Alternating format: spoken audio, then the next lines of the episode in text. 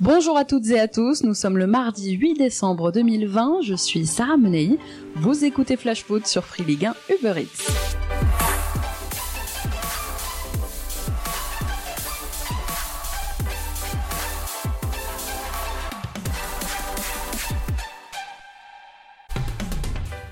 Les Bleus, fixés sur leur sort depuis hier, l'équipe de France connaît sa feuille de route pour les éliminatoires à la Coupe du Monde 2022 qui se tiendra, je vous le rappelle, au Qatar. Et le moins que l'on puisse dire, c'est que les Bleus ont été plutôt épargnés. Placés dans le groupe D, ils ont hérité de l'Ukraine, de la Finlande, de la Bosnie-Herzégovine et du Kazakhstan à l'issue de ce tirage au sort effectué hier à Zurich, assuré grâce à sa deuxième place au classement des nations FIFA d'éviter une des dix meilleures sélections européennes. L'équipe de France n'avait pas beaucoup de raisons de trembler, Attention quand même, l'adversaire le plus redoutable des Bleus, ce sera l'Ukraine, qui rappellera de bons souvenirs aux joueurs de Didier Deschamps. C'est face aux Ukrainiens, souvenez-vous, il y a 7 ans en barrage, que la France avait arraché sa qualification pour le Mondial 2014 et surtout amorcé le renouveau et renoué son histoire d'amour avec le public. Au mois d'octobre, les coéquipiers d'Antoine Griezmann s'étaient baladés en amical contre ce même adversaire, battant l'Ukraine 7-1. Souvenir plus récent et moins positif en revanche pour ce qui est de l'adversaire finlandais. Attention aussi à la Bosnie-Herzégovine emmenée par des joueurs comme Miralem Pjanic ou Edin Dzeko. Même si on le rappelle, eh bien la Bosnie n'a pour l'instant jamais battu l'équipe de France et ce en quatre rencontres. Tirage clément donc, mais Didier Deschamps lui ne saute pas au plafond, écoutez-le. Je ne pas sauter euh, au plafond par rapport euh, au tirage, il faut toujours avoir suffisamment d'humilité et de respect par rapport à toutes ces équipes. Euh, évidemment, euh, en étant euh, tête de série, la France est, favorite, mais faire le nécessaire sur le terrain pour atteindre cet objectif de se qualifier pour la Coupe du Monde 2022. Alors, pour obtenir un billet d'accession direct au Mondial Qatari, les Bleus devront terminer premier de ce groupe D, ou au pire deuxième pour décrocher un des trois tickets mis en jeu par les barrages. Le début de la phase de qualification aura lieu dès le mois de mars, avant même le début de l'Euro. Ensuite, eh bien, il y aura trois fenêtres à l'automne prochain pour conclure la phase de groupe. Retour à notre Ligue 1 et à l'actu de vos 20 clubs.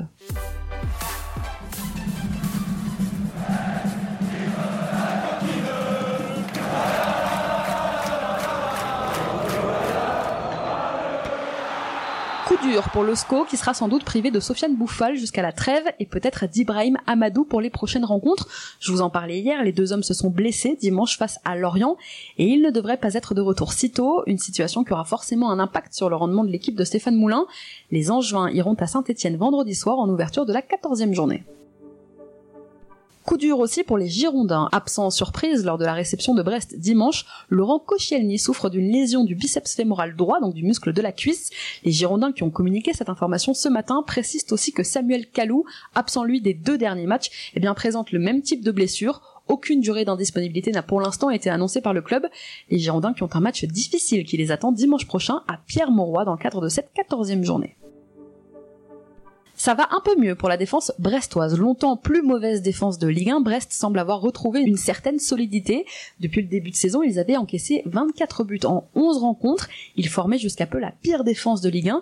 Mais il y a 10 jours, eh bien, ils ont tenu contre Metz, signant leur troisième clean sheet de la saison. Et dimanche, eh bien, ils n'en ont pris qu'un contre Bordeaux. Ça va un peu mieux. Alors peut-être que Gauthier Larsonneur a poussé un petit coup de gueule dans le vestiaire. Eh, je suis pas venu ici pour souffrir, ok?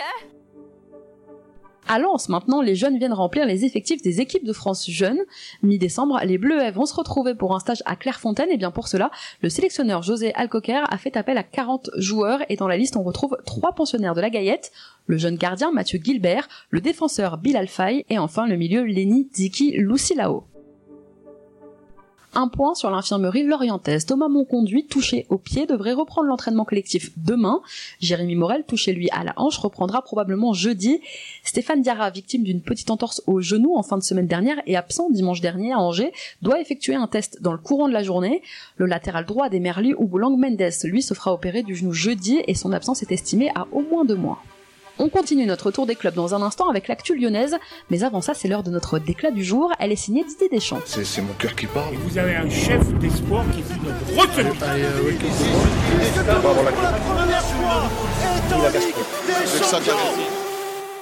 Un moment euh, difficile, même s'il est au début de, de sa carrière, Pat. Mais bon, il a les épaules suffisamment larges, le caractère, l'expérience aussi.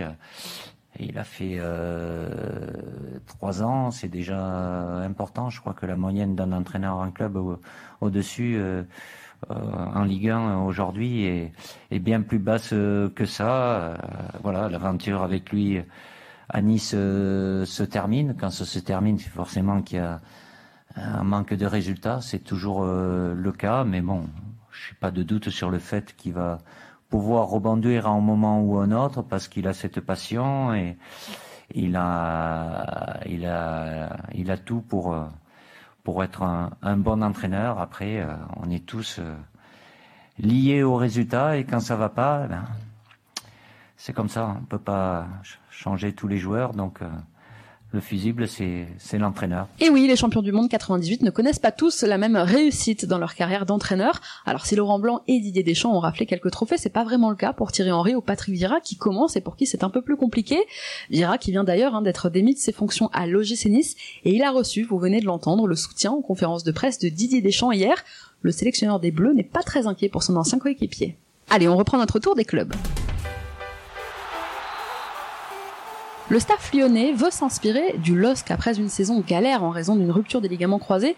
Youssouf Yazice explose sous les ordres de Christophe Galtier avec déjà 10 buts et 2 passes D toutes compétitions confondues cette saison. Véritable leader offensif des Dogs, et eh bien il fait partie des belles recrues de Luis Campos qu'il a trouvé il y a un an et demi pour seulement 16 millions et demi d'euros, un recrutement qui a donné quelques idées à l'OL qui observerait depuis le championnat turc avec assiduité. Des médias turcs dévoilent d'ailleurs aujourd'hui que les Gones sont très attentifs à deux joueurs de Trabzonspor, l'ancien club de Yazice, un joueur au profil similaire et sérieusement observé par Juninho. Il s'agit d'Abdul Kadir Omour, milieu de terrain offensif axial, aussi capable d'évoluer sur un côté. Le Turc de 21 ans fait l'objet d'un intérêt euh, très important. Des scouts lyonnais étaient même hier soir en tribune au Medical Park Stadium de Trabzonspor pour observer le joueur durant le match face à Sivaspor. Mauvaise nouvelle pour l'OM. Opposé à Manchester City mercredi soir en Ligue des Champions, les Marseillais seront privés de Jordan Amavi, victime d'un problème musculaire. Le défenseur français n'effectuera pas le déplacement en Angleterre et c'est du 50-50 pour l'instant pour Monaco le week-end prochain. C'est ce qu'a annoncé aujourd'hui André Villas-Boas en conférence de presse. Le coach a aussi indiqué que Nemanja Radonic, forfait depuis un mois maintenant, allait lui bien effectuer son retour à la compétition samedi au Vélodrome contre l'AS Monaco. Inquiétude à Metz, où le président Bernard Serin a subi ces derniers jours une opération du cœur. Absent dimanche soir à Saint-Symphorien lors de la défaite de son club contre Lyon, Bernard Serin le sera encore pendant quelques semaines. À 70 ans, le boss messin se porte bien, mais il doit se reposer. On lui souhaite une douce convalescence. Où jouera Lionel Messi la saison prochaine C'est la question que tout le monde se pose.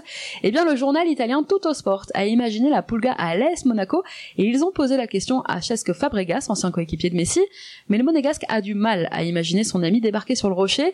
Je le cite, vu la situation, il me semble difficile quand même d'imaginer Léo à Monaco. Voilà, désolé, supporter monégasque, Cesque a un peu douché vos espoirs.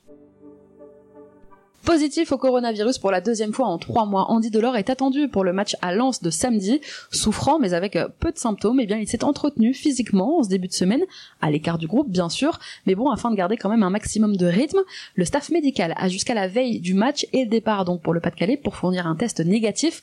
Sans cela, eh bien, les joueurs montpelliérains devront à nouveau se débrouiller sans leur atout offensif numéro 1 face au Racing. Orphelin déjà d'Andy Delors donc le week-end dernier face au Paris Saint-Germain, les joueurs de Michel Derzakarian n'ont que trop peu pesé offensivement. D'ailleurs, s'il va un peu mieux et s'ils se sentent en forme, nous l'aurons avec nous, Andy Delors, par téléphone demain dans Flash Foot. C'était dans les tuyaux et c'est désormais officiel. Christian Gourcuff n'est plus l'entraîneur du FC Nantes, remercié ce matin par sa direction qui a nommé son adjoint Patrick Collot comme entraîneur par intérim jusqu'au mois de janvier. Celui qui avait déjà effectué un petit intérim entre le départ de Vaïd Alilodzic et l'arrivée de Gourcuff il y a un an et demi aura pour objectif de redresser une équipe à la dérive qui reste sur une lourde défaite 4-0 à domicile face à Strasbourg et qui est aujourd'hui 14e au classement. Demain dans votre rubrique Vintage, on s'intéressera dans Flash Foot aux entraîneurs de l'Arquita. Il y en a eu 15 en 13 ans, préparez vos fiches. Et autre info, sachez aussi que ce matin ont eu lieu des perquisitions à la Jaunelière au siège du club nantais dans le cadre de l'enquête pour fraude fiscale suspectée qui vise le président Valdemar Kita. Enfin, une bonne nouvelle pour les Niçois. L'international algérien Youssef Attal a fait son retour à l'entraînement. Depuis sa blessure face au Slavia Prague en Ligue Europa il y a dix jours, l'arrière droit niçois a depuis raté quatre rencontres. Trop juste sans doute pour la rencontre d'Europa League de jeudi face à la poète Shiva en Israël. Attal pourrait faire son retour ce week-end en Ligue 1 face à Rennes. Allez, comme tous les jeudis, c'est l'heure de notre rubrique Foot Business. Dans la rubrique écho, aujourd'hui, je vous avais dit qu'on en parlerait. C'est une information parue la semaine dernière dans la presse régionale par le quotidien Sud-Ouest. C'est un homme d'affaires bordelais et un investisseur américain qui se seraient associés dans un projet de reprise des Girondins de Bordeaux Bon, le propriétaire anglais King Street souhaite vendre les Girondins, ça c'est pas un scoop, mais ils auraient donc déjà reçu une première proposition. Sud-Ouest dévoilé la semaine dernière que l'homme d'affaires bordelais Pascal Rigaud et un milliardaire américain qui a déjà investi dans le sport dans son pays, eh bien seraient ensemble sur ce projet de rachat. Pascal Rigaud, lui, c'est donc un homme d'affaires qui a fait fortune en Californie avec une chaîne de magasins, une chaîne de boulangerie notamment. Alors les deux veulent s'installer sur la durée, restaurer la confiance rompue entre supporters et direction girondine depuis de nombreux mois maintenant. Les deux hommes souhaitent par exemple créer des passerelles entre le club, la région et les États-Unis. Et les deux hommes auraient fait donc une proposition d'entrer d'abord à 40% dans le capital, ce que n'a pas accepté King Street. Mais le propriétaire des Girondins n'a pas rompu totalement les discussions. Ça pourrait être un bon signe en vue de ce projet de rachat. Stéphane Martin reviendrait à la tête du club avec euh, ces deux hommes, donc le retour de l'ancien président qui serait accompagné d'Alain Roche à la direction du sportif. Les négociations n'ont pas abouti, mais elles sont en sursis, le projet n'est pas totalement mort, affaire à suivre. Allez, on reprend notre tour des clubs. Privé de plusieurs joueurs vendredi dernier contre Marseille, Jérôme Arpinon devrait récupérer plusieurs d'entre eux dimanche après-midi à Lorient. Ben Raoult, Briançon, Martinez et Karim Aribi seront de retour. Lucado aussi, après avoir purgé sa suspension. En revanche, eh bien, manqueront à l'appel Andrés Cubas, suspendu après son rouge contre Marseille, et Burger Melling, toujours touché au genou et dont le retour n'est pas envisagé avant le mois de janvier. Match décisif ce soir pour le Paris Saint-Germain en Ligue des Champions. Les Parisiens affrontent l'Istanbul Başakşehir. Grâce à leur victoire la semaine dernière sur la pelouse de Manchester United, le club de la capitale n'a qu'à l'emporter ce soir contre Istanbul pour valider son ticket pour les huitièmes de finale et terminer premier de son groupe. Pour cette rencontre, Thomas Tuchel va se passer de Julian Draxler.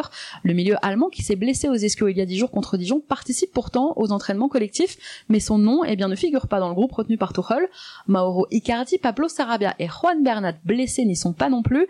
Et sans surprise, le groupe parisien comporte toutes les stars de l'effectif, dont Neymar, Marquinhos, Marco Verratti et Presnel Kimpembe, qui avaient été laissés au repos lors du succès à Montpellier samedi en Ligue 1.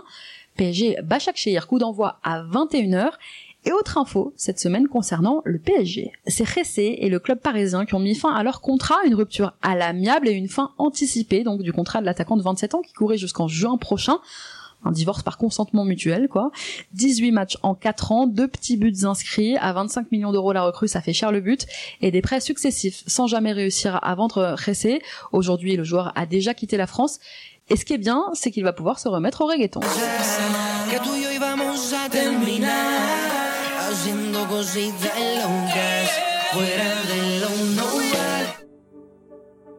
Carnet noir maintenant, qui concerne le Paris Saint-Germain, mais aussi le stade de Reims. Jean-François Charbonnier, ancien joueur du PSG et de Reims, est décédé hier à l'âge de 61 ans. L'ancien milieu de terrain a succombé des suites d'une longue maladie. Il avait notamment été champion de France avec le PSG en 86. Surnommé tête d'or lors de son passage au stade de Reims, il avait marqué à plusieurs reprises de la tête. Nous présentons aujourd'hui toutes nos condoléances à sa famille et à ses proches. Rennes accueille ce soir le FC Séville pour le compte de la sixième et dernière journée de phase de poule de Ligue des Champions. Dernier du groupe E avec un seul petit point au compteur, les Rennais sont d'ores et déjà éliminés de la compétition. Mais pour l'honneur et surtout pour se rassurer, il serait bon pour les hommes de Julien Stéphane de relever un peu la tête ce soir. Pour l'occasion, le groupe compte quelques absents. Romain Del Castillo souffre d'une blessure musculaire qui lui fera manquer plusieurs semaines. Alfred Gomis, Daniele Rougani, Jonas Martin et Cyril Girassi sont eux aussi à l'infirmerie. Martin Terrier, qui avait contracté le coronavirus, a repris l'entraînement, mais il est un peu trop juste pour participer à ce match. En revanche, Naïef Aguerd, qui était incertain après avoir manqué 4 rencontres, lui aussi à cause du Covid, est bien présent. Rennes-Séville, coup d'envoi à 21h. Ce n'est un secret pour personne, à Saint-Etienne on vit par et pour le foot, et ça se ressent. Selon le dernier classement de France Football, Saint-Etienne se hisse à la première place des villes les plus foot de France, avec 42 villes françaises et 9 critères retenus, parmi eux l'affluence, les performances, le nombre de saisons en Ligue 1, la capacité du stade, le nombre de clubs aussi dans la ville. Eh bien, les Verts devancent tous leurs concurrents, le rival lyonnais et leur dauphin, et puis dans l'ordre, Lens, Marseille et Lille complètent le top 5, Paris reste loin derrière, Paris est 11e. Vivement le retour des supporters et malgré des résultats vendentiers, eh bien la SSE reste le club le plus apprécié des Français. À Strasbourg, où l'on vit comme à Saint-Etienne une saison bien compliquée, il existe un motif d'espoir tout de même après son large succès obtenu du côté de Nantes en inscrivant 4 buts dimanche. Le Racing possède désormais la deuxième attaque du championnat à l'extérieur. Avec 14 buts marqués hors de la Méno, seul le Paris Saint-Germain fait mieux. Une stat complètement opposée de celle à domicile où les Strasbourgeois pointent à l'avant-dernière place du classement avec seulement 4 buts marqués à la maison. Le week-end prochain, les joueurs de Thierry Loret accueillent Metz, un derby alsacien prévu dimanche 15h dans le cadre de la 14e journée de Ligue 1. Merci à tous d'avoir été avec nous, c'était Sarah Menei, vous écoutiez Flash Foot, on se retrouve demain.